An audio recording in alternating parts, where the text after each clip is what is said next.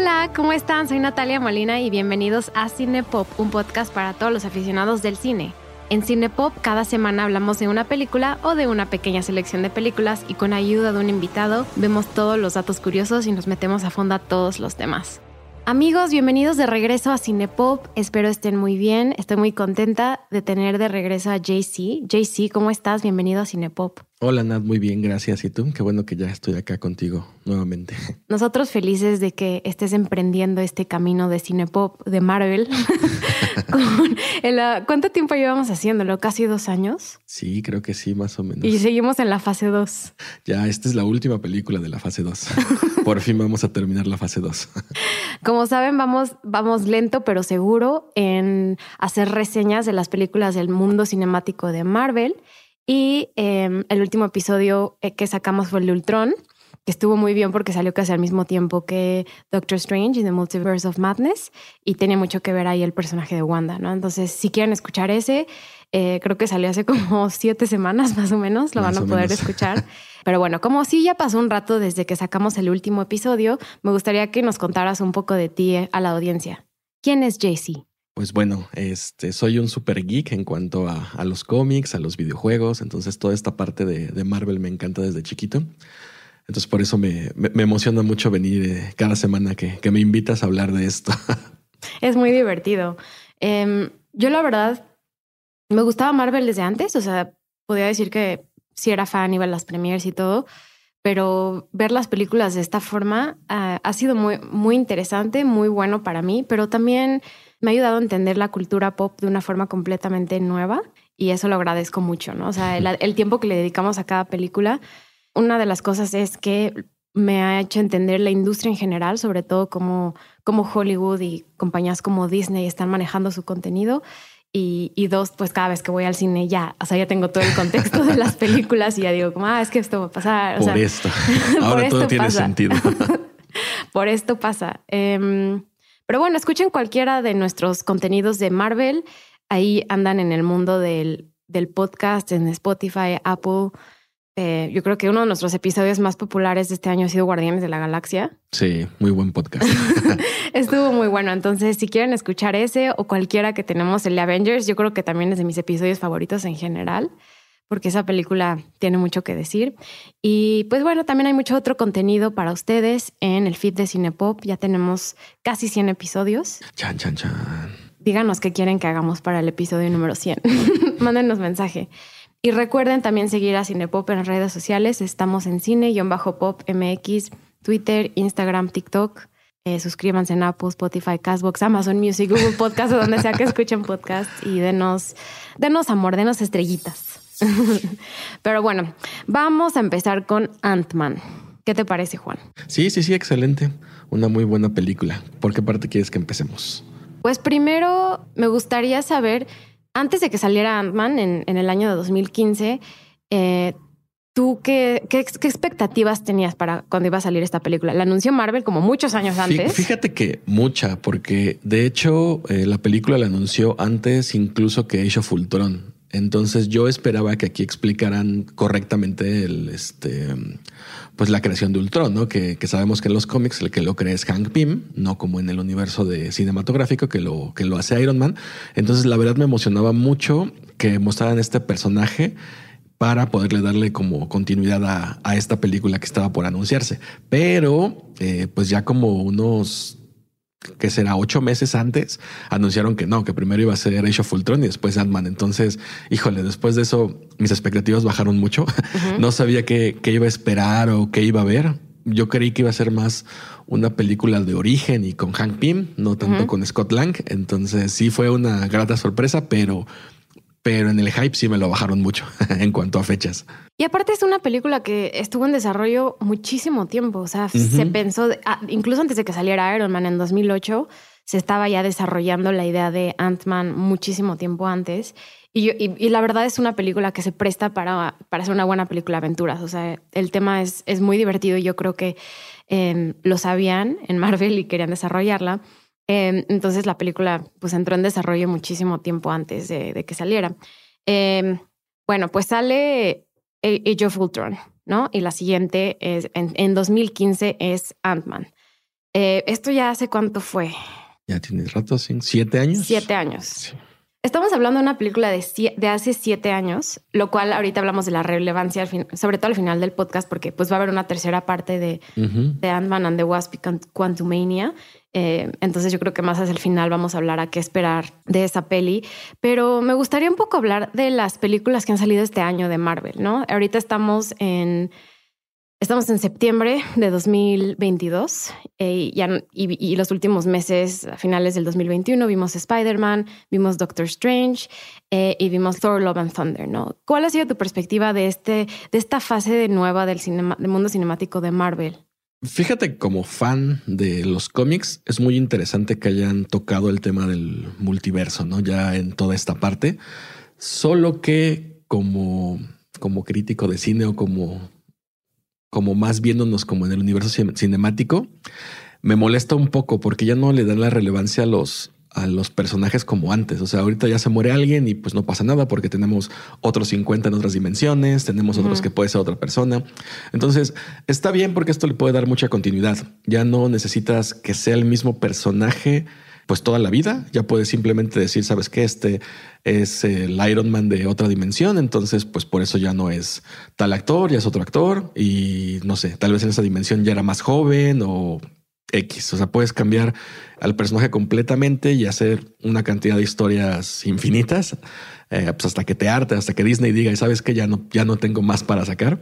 Pero esa parte no me encanta. O sea, creo que el ya poder hacer lo que quieras con los personajes, aunque te da muchas posibilidades, te quita como esa nostalgia de, apegarte a los que ya teníamos, ¿no? O sea, por ejemplo, eh, toda la primera fase que fue Avengers, estás muy apegado a los personajes, a qué les pasa, y pues cuando murieron algunos, pues sí, es triste, ¿no? Y ahorita, pues, si pasa algo parecido con los dos personajes, pues no pasa nada. O sea, sabes que los pueden revivir, que van a salir de otro lado, que va a haber alguien más que ocupe una armadura, un escudo. Entonces, eh. ¿crees que Marvel está llegando a un punto donde su, su calidad está bajando a pasos kilométricos? Fíjate que más que bajando, creo que con esta parte del multiverso ya no necesitas explicarle a la gente que todo lo que sale tiene que ver con, con el MCU. O sea, toda la primera y segunda fase tenías que hacer hincapié al menos en personajes o en situaciones que eh, le dieran al público esa idea de que estabas dentro del mismo universo. Ahorita ya no, ya sabes que todo está dentro. Entonces ya no se molestan en, en hacer como cameos o más referencias en cuanto a películas. O sea, lo hemos visto en las últimas series, en las últimas películas. Eh, entonces creo que eso pues, no, no está bien. O sea, no, no, me encanta porque ya das por hecho que, que, que todo mundo sabe esto, pero pues es como que la forma en la que quieren manejarlo ahorita. Entonces, y les está funcionando porque ya, si un ejemplo muy rápido, vayamos a la última serie, Moon Knight, no te menciona ningún personaje, pero sabes que es en este mundo y que es en este universo y que es en este todo, pero eh, pues no, o sea.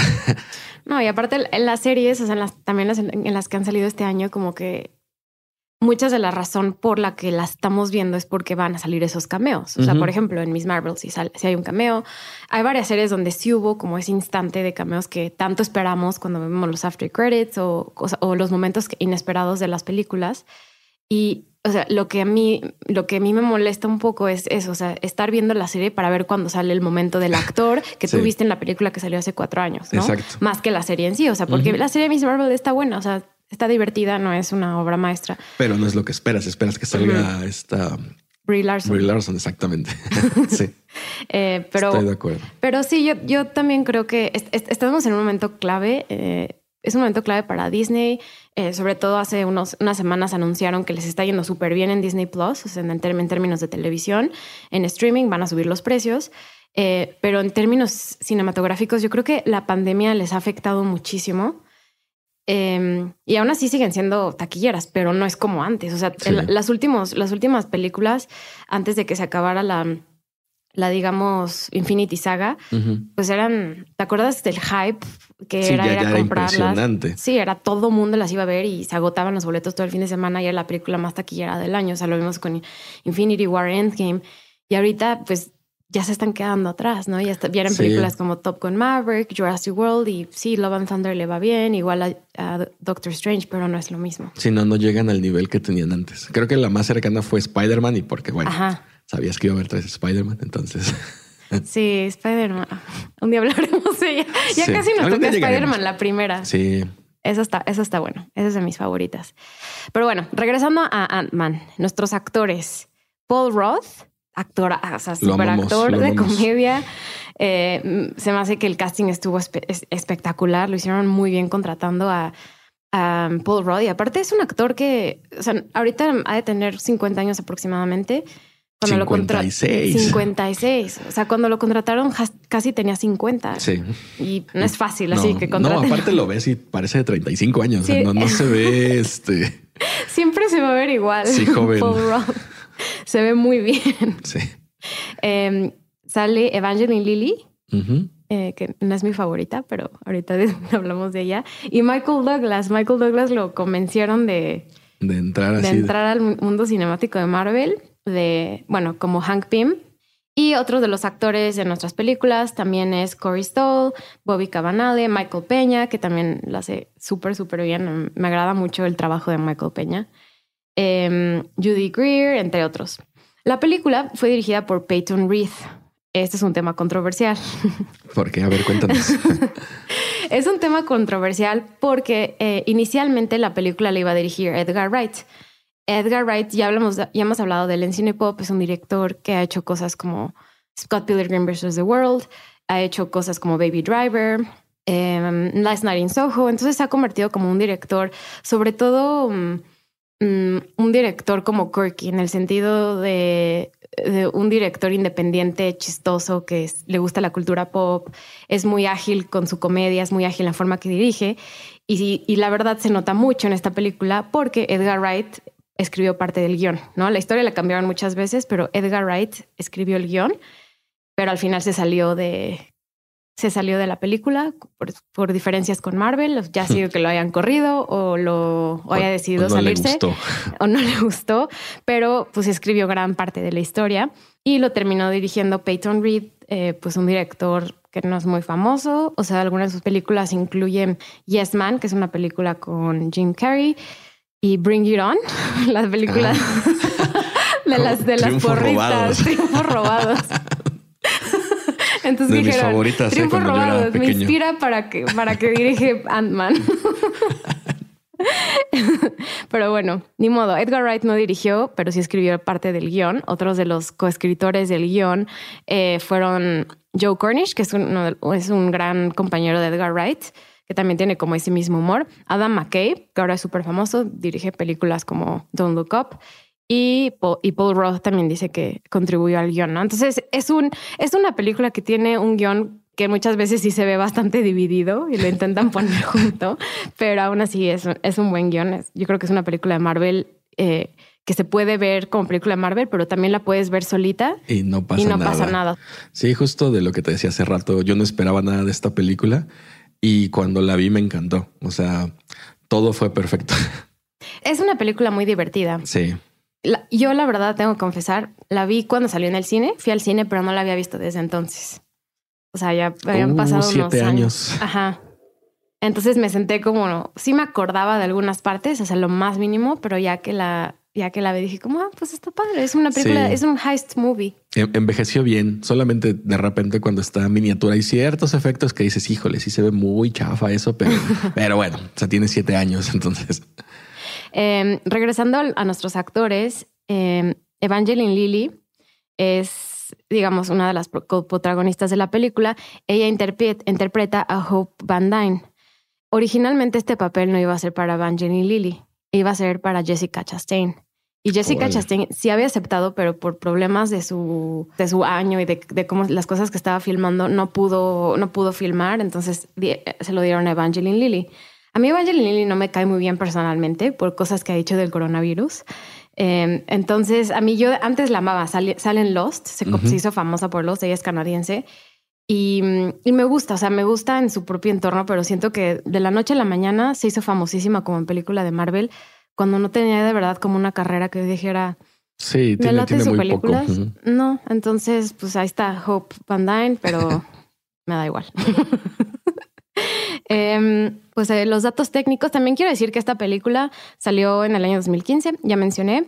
pero me gustaría hablar de las, taquillas. Em, en 2015, la película más taquillera fue el reboot de Star Wars, episodio The Force Awakens, y segundo Jurassic World, ¿no? Fue justo el año que salió Jurassic World 1. Eh, y Ant-Man quedó en número 14, o sea, no es como lo más esperado para Marvel, pero está bien igual. Avengers Ultron fue número 4, ¿no? Salieron ese mismo año, nada más que en meses muy separados. Pero bueno, número 14 no está tan mal. No, y digo, la verdad tenías competencia muy buena. O sea, el, la, séptima película de Star Wars que levantaba expectativas por todos lados, que al final no fue lo que se esperaba, pero pues todo el mundo creía que sí iba a ser. Entonces, pues sí está complicado. Sí, también salió Furious 7 ese año. Son Minions. Los Minions, las películas de Fast and the Furious y las de Minions siempre van a vender la gente la apuesta a los a Fast and the Furious 200 y seguiremos ya con el tataranieto de, de Toreto. También salió Misión Imposible, Rogue Nation, Hunger Games, Mockingjay parte 2. Entonces, muchas franquicias. Ah, sí, sí, sí, sí. Muchas, muchas finales de, de franquicias, sí. También Spectre. Yo dio la lista de todas las películas. Spectre de James Bond. Que, fíjate que esa no es la, mi favorita de, este James Bond, pero es, buena. Es la, está buena, pero es la peor de todas las que salió. 007. ok, perfecto. Pero pues mira, esta, esta película la verdad está muy, muy sencilla. O sea, vamos a, ponerle un resumen así bastante rápido para que no... Ahorita platiquemos de, los personajes, de todo, pero, pero así el resumen sería muy sencillo. La verdad, pues eh, la historia habla de Scott Lang, que es un ex convicto, que pues más que nada tiene que ayudar al viejo superhéroe y su nuevo mentor, que es el doctor Hank Pym. Eh, pues bueno, ¿a qué tiene que ayudarlo? Pues a proteger el secreto de las Pym Particles, que bueno, son partículas subatómicas que descubre Hank Pym que son de naturaleza dimensional, capaces de añadir o reducir la masa de cualquier tipo de materia, que es lo que vemos porque se hace grande o se hace chico ya que esto pues eh, distorsiona las fuerzas físicas de los objetos y organismos a los que se les aplica. Entonces, pues como vemos al principio de la película, pues Dr. Han Pym está peleado con Shield y con todo el mundo porque no les quiere compartir el secreto acerca de, de estas Pym Particles. Y esto es en el. Eh, la película empieza en el 90. En el 86. El 86. Sí, que, que vemos todavía al papá de Tony Stark, a, a esta Peggy Carter. Peggy Carter, Peggy Carter. Sharon Carter, pero esa es otra. a Peggy Carter. Y bueno, ya en un tiempo presente, el protegido de, de Dr. Hank, que Darren Cross, eh, hace la investigación acerca de estos pin particles y descubre el secreto de cómo hacer pues algo parecido a un Ant-Man, ¿no? Entonces lo que quiere Hank es proteger esto con la ayuda de Scott Lang. Tun, tun, tun.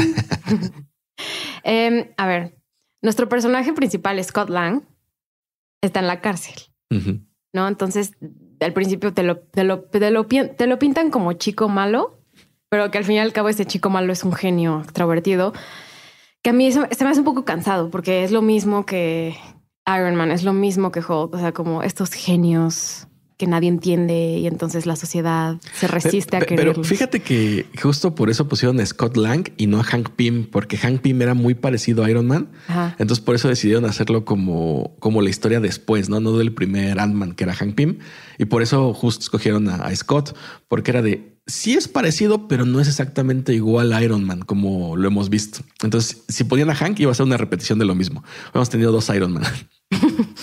Sí, eh, bueno, eso igual y fue buena decisión, tienes razón, pero aún así siento que Scott, Scotland tiene este mismo rollo de niño genio. Sí, van sobre la misma línea. Va sobre la misma línea. Em, pero eh, algo que me gusta mucho de la película que no habíamos visto con otros personajes, a lo mejor lo habíamos visto con Hawkeye un poco, es la relación de Scotland con su hija, que al mismo tiempo eh, la tiene Hank Pym con su hija Hope. ¿no? Y esto me gusta mucho de la historia, estas relaciones de, padre e hija. Es algo como de los principales temas que yo le veo, ¿no? Los paralelismos entre estos personajes y cómo se desarrolla y al mismo tiempo contra nuestro villano Darren Cross, que ahorita hablamos de él en escala de, villano porque creo que va a ser muy baja. Sí, sí, sí, muy, mucho, mucho. y yo, es que en la, en la película, eh, o sea, si hay un villano que es él, pero va mucho más allá. Y eso también es divertido. Es una película de acción donde no necesariamente tenemos a un villano. Sí, que no estabas alguien que fuera el malo. O sea, simplemente eh, lo ayuda como a, darle forma a la, historia. Ajá. Em, ¿qué opinas de cómo Scott Lang em, decide eh, hacer como esto de, de hacer este, digamos, break-in?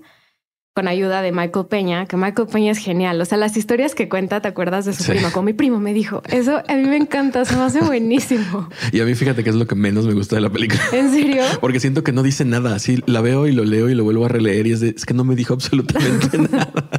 Es que creo que ahí es donde entra el elemento em, Edgar Wright, uno de los escritores, porque la película de Scott Pilgrim es muy parecida. Eh, desde que cuentan las cosas muy rápidas. Las cosas muy rápidas. Eh, entonces, a mí la verdad me gusta mucho esa dinámica de amistad entre ellos dos y, la comedia, ¿no? Porque es, también es el, alivio cómico, esa relación entre ellos dos. Entonces, Scott Lang decide como, bueno, ya no voy a romper la ley. Eh, su hija vive con su esposa y con su nuevo novio. El nuevo novio es interpretado por Bobby Cabanale, que lo hace genial, es, es buen actor. ¿Él no vuelve a salir? No, nunca. No, bueno, creo que sí, pero igual nada más sale así como de, hola, aquí estoy. Eh, déjame recordar. Según yo, en la de Wasp, en la de Ant-Man and the Wasp, que es la 2, creo que sale. Esa nunca la he visto. No. Ya la veré para eso. que ver. Pero sí. le estamos susurrando. A la persona que está escuchándonos en casa diciendo qué les pasa haciendo ASMR. Natalia no la vio. no he visto Ant-Man and the Wasp, pero algún día la veré. Sí, creo que ahí sale, aunque sea igual así como este que personaje secundario un ratito, creo que también. No, no recuerdo bien. Me pasó como contigo con esta. La vi en el cine y no la he vuelto a ver. Sí, no, hace mucho que no, no, no, no, ni siquiera se me ha cruzado por la, mente verla.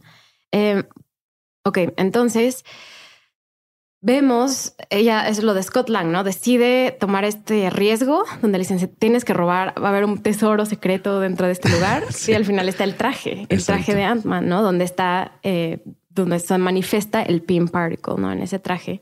Em, pero esa, esa escena, o sea, de... Me, encanta el ingenio, o sea, el cómo llega y, oye, es que no puedo hacer esto porque me pide huella digital. Ah, espérame. Y empieza a buscar cómo este, pasar la puerta, cómo rompe la, la bóveda, o sea, se me hace muy, muy inteligente la manera en la que lo presenta, ¿no? Así de para que veas que no solamente es el tipo bueno, gracioso, sino que también es un genio y tiene mucha inventiva, ¿no? Cuando descubre el traje, como que al principio, obviamente, como cualquier origin story, o sabemos la, normalmente, tú ya mencionaste que es el origin story, normalmente es de Hank, pero aquí lo vemos en Scott. Eh, y, y, brevemente vemos este origin story, igual como lo vemos con Spider-Man no en estas películas del MCU, pero no en, unas anteriores. Eh, ¿Cuál es tu relación de, cómo Scott Lang se encuentra a sí mismo como Ant-Man? O sea, ¿cómo crees que lo logra hacer la película? Muy bien, digo, la verdad creo que eh, el traje lo ayuda a descubrir quién realmente es, ¿no? Porque él está encasillado en que es un ex convicto, en que es fracasado, que no tiene para ver a, su hija, y, y el traje le da la confianza que necesitaba para ver que sí puede hacer las cosas y no solamente del mar camino. Entonces, creo que esa sinergia entre él y el traje es bastante buena. Me gusta cómo te lo, te lo manejan porque mientras está eso con él, vemos el lado opuesto, ¿no? Que es la pelea entre Hope y este eh, Hank Pym, porque ella quiere ocupar el traje y no dejárselo a Scott. Entonces, como que esa disyuntiva entre los tres eh, me gustó mucho. Eh, creo que le ayuda mucho a, Scott a crecer como personaje y a que lo veas de una manera distinta. Algo que no entendí es, o sea, Hope trabaja para PIM Technologies, ¿no? los nombres en las empresas en Marvel se les da súper bien. Trabaja. Sí, porque justo cuando Darren Cross va a hacer la suya es Cross Technologies. Cross Technologies. O Cross Enterprises, no sé, pero, o sea, así, ah, Stark Industries. Bueno, lo que sí me gusta es Hydra y Hydra es buen nombre. Hay unas que sí están padres. Pero todos los demás es el apellido y Industry, Technologies, este, no sé. Cross Industries. Eh, algo que no entiendas, o sea, Hope trabaja dentro de PIM Technologies. Pero Darren Cross no sabe que ella es hija de Hank. No, no, no, sí, sí sabe, pero supuestamente eh, Darren Cross eh, estaba muy de la mano trabajando con PIM en todo lo que era de la industria, bueno, de, PIM's Industry. Pero este, pues Hank Pym no le comparte como que esa parte de las PIM particles. Entonces se empiezan como a distanciar y él empieza a hacer su investigación sobre eso. Eh, para esto, pues ya están peleados Hope y, y Hank. Entonces Hope toma como como lugar a este Darren Cross y se pone de su lado. Pero cuando se da cuenta que ya realmente están llegando a, descifrar cómo funcionan las partículas, es cuando corre con su papá y le dice, oye, ¿qué crees? Es que esto ya está saliendo de control y pues yo creo que ya tienes que intervenir y por eso se vuelve como que otra vez del lado de, de Hank. Ah, ok. Eso es lo que no había entendido bien. O sea, como que al principio pensé que ella estaba infiltrada, pero ya. Pero no, y luego... ok, ok. Eso, eso está bueno, porque eso me costó un poquito de trabajo entenderlo bien. Eh, ok, la, ¿qué está haciendo exactamente Darren Cross? ¿Por qué Hank Pym quiere a todo lugar infiltrarse a, a Pym Industries? Pym ah. Technologies, perdón. Eh, pues bueno, eh, Darren Cross lo que está haciendo es crear un traje que se llama The Yellow Jacket, que este funciona con las partículas PIM y hace que se encojan, eh, pues bueno, las personas dentro de él, pero no solamente funciona como, como un traje de Ant-Man, ¿no? sino que también trae armamento. Entonces la idea de él es hacer un ejército y pues venderlo al mejor postor, que aquí vemos que se acercan los, los Ten Rings y eh, los de Hydra. Entonces, pues dos grandes malos comprando la tecnología, pues sí, no, no, era como que muy buena idea. y, esto viene, em, o sea, sé que eh, venimos de Age of Ultron, pero antes de eso también Winter Soldier, donde descubrimos que Hydra tenía infiltrado em, parte de Shield. O sea, sí tiene como un poco de contexto anterior, aunque no está 100% relacionado, como que sí existe ese contexto. Sí, igual, por ejemplo, de, los Ten Rings, pues de, lo que veíamos de, Iron Man 3. Iron Man 3. Que ya después, bueno, veremos una cosa distinta cuando, cuando hablemos de Shang-Chi. pero, pero bueno. parches sobre parches que, que, de repente les quedan bien y luego no. De repente Marvel lo está integrando. Sí. Em, lo único que sí vemos directamente vinculado a, otras películas de Marvel y a personajes de Avengers es a Falcon. ¿no? Porque hay un, hay un momento donde Lang y Pym ya están aliándose, ya Lang les está ayudando 100%, no tiene nada que perder, prefiere desaparecer que estar en la cárcel y pues le ayuda a, a Pym y a su hija y llega, ¿no? A los al Avengers, al centro de Avengers, que Pim pensaba que era una bodega. Una bodega de hace muchísimo tiempo y llega hasta está el Avengers Campus ahí. Eso me gustó. Sí, está, está, es un buen toque, la verdad está divertido. Ahí, ahí lo que he escuchado de, de queja es que llega y está Falcon, pero no hay nadie más de seguridad, o sea, no hay ningún Avenger, nadie más se le acerca. Pues es que si lo ponemos así a muy grosso modo, pues bueno, ¿quién, quién pensaría en filtrar a los Avengers? No, o sea, para empezar. Y pues no sé, a lo mejor, como vemos en posteriormente en otras películas, pues que a lo mejor estaban en otras misiones todos y el único que andaba ahí de chismoso. Pero lo que me da mucha risa es justo cuando llega y dice es que no veo a nadie, pero hay una alarma y, Scott no se preocupe, no me está viendo. Ahí está. ok. Sí, sí, es muy gracioso esa toda esa escena. La pelea es bastante chusca y buena. Sí, está padrísimo. A mí, a mí la verdad me encantó el elemento de hacerlo todo chiquito, ¿no? y, o sea, la película se llama Ant-Man, pero sí hay muchas hormigas. O sea, sí, ¿Cómo se llama nuestra amiga, amiga principal, la hormiga? Anthony. Ay, pobre Anthony. Anthony es genial. pero pobre Anthony. Eh, pero me hizo recordar a, las películas de Querida encogía a los niños, ¿no? ¿Te acuerdas de esas películas? Justo, justo donde todo se ve grande? Cuando lo empiezan a ayudar, cuando todo es exactamente lo mismo. De hecho, es muy curioso porque vamos a tomar tantito algo de los cómics. Este, e, en uno de los, de los cómics que, que sale, digo, ahorita te cuento más de esto. Eh, cuando Pin se encoge, se le olvida pues llevarse partículas para hacerse grande. Eh, entonces el que la ayuda es una hormiga y por eso, bueno, adopta el nombre y, todo, pero mm. justo salió en el mismo año que salió la película de Querida encogía a los niños. Ah, wow. No, no tenías, no tenía idea de ese dato.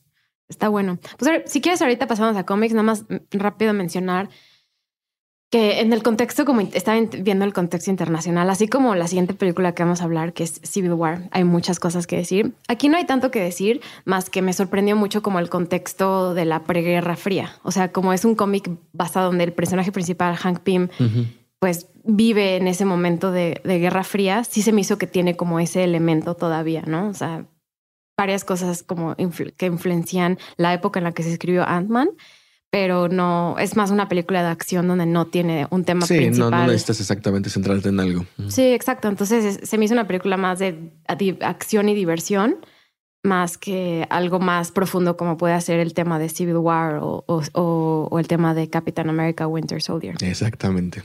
Pero si quieres, sigamos con lo de los cómics. Ah, sí, sí, sí, excelente. Mira, te cuento. Eh, pues bueno, todo empezó en el Tales of Antonish número 27 en 1961, que ya bueno, como ya habíamos comentado, los experimentos de Hank Ping pues fueron todo un éxito, entonces desarrolló un suero que le permite coger las cosas. Aquí al principio es un suero, no, no son unas partículas. Entonces, eh, como te decía, justo cuando se hace pequeño, pues se le olvida eh, pues llevarse el suero para crecer. entonces, con ayuda de una hormiga, alcanza el suelo y vuelve a, crecer, ¿no? Y bueno, ya posteriormente en el número 35 de esta misma serie es cuando regresa a los experimentos e inventa las partículas PIM. Eh, lo curioso es que los rusos pues estaban investigando a, Hank Pym, entonces se infiltran en su, en su laboratorio para intentar robarlas y la primera historia es justo ganarle a los soviéticos para, no, para que no se lleven estas partículas. Lo que está curioso es que el casco él lo inventa porque justo eh, al ver que podía pues hablar con la hormiga, decide hacer algo que sea 100% fiable, o sea, como en el como en la película que estamos viendo que se comunica a través de ondas, eh, en el cómic eh, con el casco hace exactamente lo mismo. Ok. Sí, lo de, eso me gustó cómo lo representan en la película, lo de cómo hablan con las hormigas. Sí, está, está muy padre. Luego, posteriormente, en The Avengers número 59, en 1968, eh, pues bueno, Ant-Man cambia de, traje. Entonces, de hecho, lo vamos a ver después, que ya se convierte en Giant Man, que es cuando en lugar de hacerse pequeño se hace gigante. Y bueno, estaba entre ese nombre y Goliath. Entonces intercambia dependiendo la, eh, la, serie de Marvel. Eh, el problema que yo veo es que la verdad Hank Pym era un personaje muy oscuro. O sea, en los cómics golpeaba a, Hope, que era su esposa, no era su hija. Ah. Entonces, porque tenía varios desórdenes como de personalidad. Entonces él se convierte en The Yellow Jacket. Entonces la, la etapa más oscura de su vida en la que él, es malo, se divorcia, te digo que todo el mundo se pelea, lo expulsan de los Avengers. Entonces es curioso que aquí adopten a alguien que se ocupe el Yellow Jacket, porque en realidad era Hank Pym. O sea, Hank Pym es el que tenía. O sea, Darren Cross nunca existió en los cómics. No, eh, existe en los cómics, pero no es exactamente este personaje.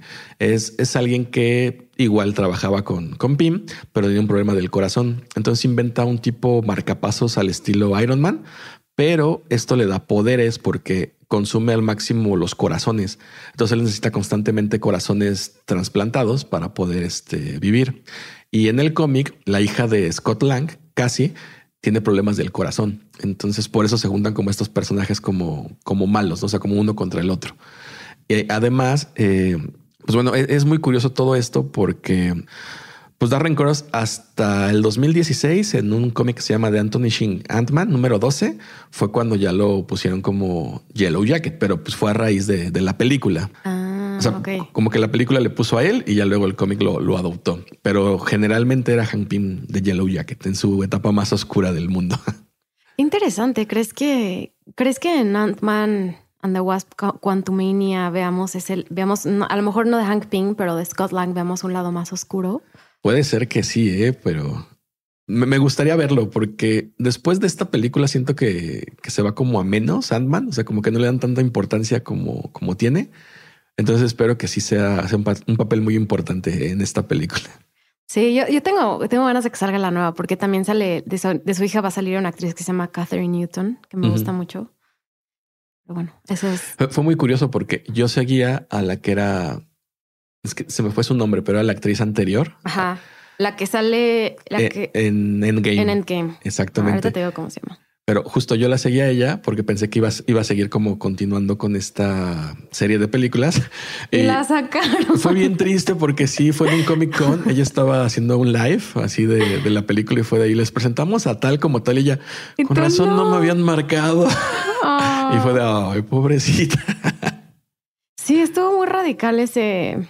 Ese cambio. Ese cambio, no sé por qué. O sea, entiendo que no esperaban que iban a hacer una película específicamente donde la hija fuera a salir de casi Lang, casi. Eh, pero pues sí, la quitaron. Sí, justo. Pero bueno, regresando con esto, pues todo lo que te he contado ahorita es el Landman de Hank Pym. Eh, a, Scott Lang, a Scott Lang lo vemos hasta el cómic Marvel Premiere, el número 47 en 1979. Eh, que de hecho lo conoce de la misma manera. Eh, este Scott pues no tiene dinero, acaba de salir de la cárcel y necesita para hacerle un trasplante a, Cassie. Entonces justo se mete a la casa de Hank Pym a robar, pero a robar dinero. o sea, van a robar cosas bien para, este, para pagar la operación. Entonces justo ahí lo conoce eh, lo conoce Hank y él, pues bueno, ya trabajaba también en, en, Stark Industries, que en ese entonces se llamaban Stark Enterprise. entonces, este, pues cuando lo atrapan, eh, pues Tony le dice a Hank, oye, mira, trabaja conmigo, si es muy buena persona, la neta es muy inteligente, bla, bla, bla, pues hay que darles una, una oportunidad. Y pues ya se empieza a relacionar con Hank y con, y con Tony Stark y dicen, bueno, va. Entonces, eh, por esa amistad y por ese buenos sentimientos que tenía, porque le dice, o sea, la neta no te quería robar porque por, por greedy, no, sino porque necesitaba el dinero para mi hija. Entonces, como que entienden todo, como que las fichas caen en su lugar y de ahí toma el manto de, de Ant-Man. Y es como vemos por primera vez a Scott Lang con el traje de, de Ant-Man. Ah, está muy padre el origin story de Ant-Man. La verdad me gusta. Me gusta bastante. Ahora que mencionamos a la Cassie Lang, la primera película en esta fue protagonizada por Abby Ryder Fortstone y en, la, en, la, en las primeras dos también en Ant-Man and the Wasp. Y en esta de Endgame, Emma Furman y ahora Catherine Newton en Ant-Man and the Wasp, Quantumania. Sí, sí, las cambiaron. ¿Cuándo, ¿Cuándo sale esta película? ¿El año que entra? Sí. ¿O hasta 2024? Creo que en 23. Habían dicho que en julio del 23. Ah, sale el 23 de febrero, ah, febrero. del 2023. Ah, pues no falta tanto. Pues no falta mucho, ya casi. Ya casi. Esta sí me emociona. Y, y vamos, a mí me emociona, a mí también me emociona mucho porque va a salir nuestro, el villano que sale en Loki. Sí, Kang. Kang que va a ser uno de los principales villanos. No, aparte excelente ¿Crees que sea, actor. ¿Crees que sea el eh, excelente actor? ¿Crees que sea el, Thanos de las nuevas nueva saga de Marvel? Sí, yo, creo que sí. Él va a ser el, el nuevo Thanos. el nuevo Thanos. El que va a sustituir ese papel de supervillano. Pues, pues ya casi sale Ant-Man and the Wasp Quantumania en febrero. Sí, todavía tenemos muchas cosas antes de, eso. Va a ser febrero y no, y seguro ni vamos a haber hablado de Ant-Man and the Wasp. Nah, seguro sí, sí, sí. Ya traemos buen ritmo. ahorita, ahorita sí traemos buen ritmo. aparte, justo encontré que en las curiosidades que, que justo los, los láseres que tiene Yellow Jacket en la película hacen los mismos sonidos que los blasters de los Stormtroopers en, en Star Wars. Entonces cada vez que dispara, piu, piu, piu. Sí. me, encanta esa escena cuando están peleando en, en el trenecito de juguete. Ah, eso está increíble. Y que lo va, lo va a atropellar y ¡ah! Y nada más ¡pum! Y se cae. Está, es que esta, película está muy divertida. Está muy bonita, la verdad. Y, divertida, entretenida, todo. todo Puede ser para niños, o sea, porque a ver, el, el malo no es así como en otras películas donde el malo de verdad destruye. Aquí, pues, sí, algunas hormiguitas ahí se mueren es, malo, entre comillas. es malo, entre comillas, pero no, en nuestra escala de maldad. No, no es que aparte su maldad no tenía sentido. O sea, te explican que se volvió así como medio loco porque pues no sabía que las partículas eh, pues hacían que la química del cerebro funcionara mal, ¿no? Que por eso estaba el traje de, de Atman hecho de esa manera. Pero si era muy, son malo mal explicado. O sea, de, es que sí, soy malo porque tú no quisiste compartirme tus secretos, entonces ahora te voy a matar. Y es de, eh, pues tú eres el líder ahora, eres el CEO, o sea, como, ¿qué? ¿Por qué estamos peleando? Sí, no, no tiene una, una razón de ser muy profunda este personaje, entonces...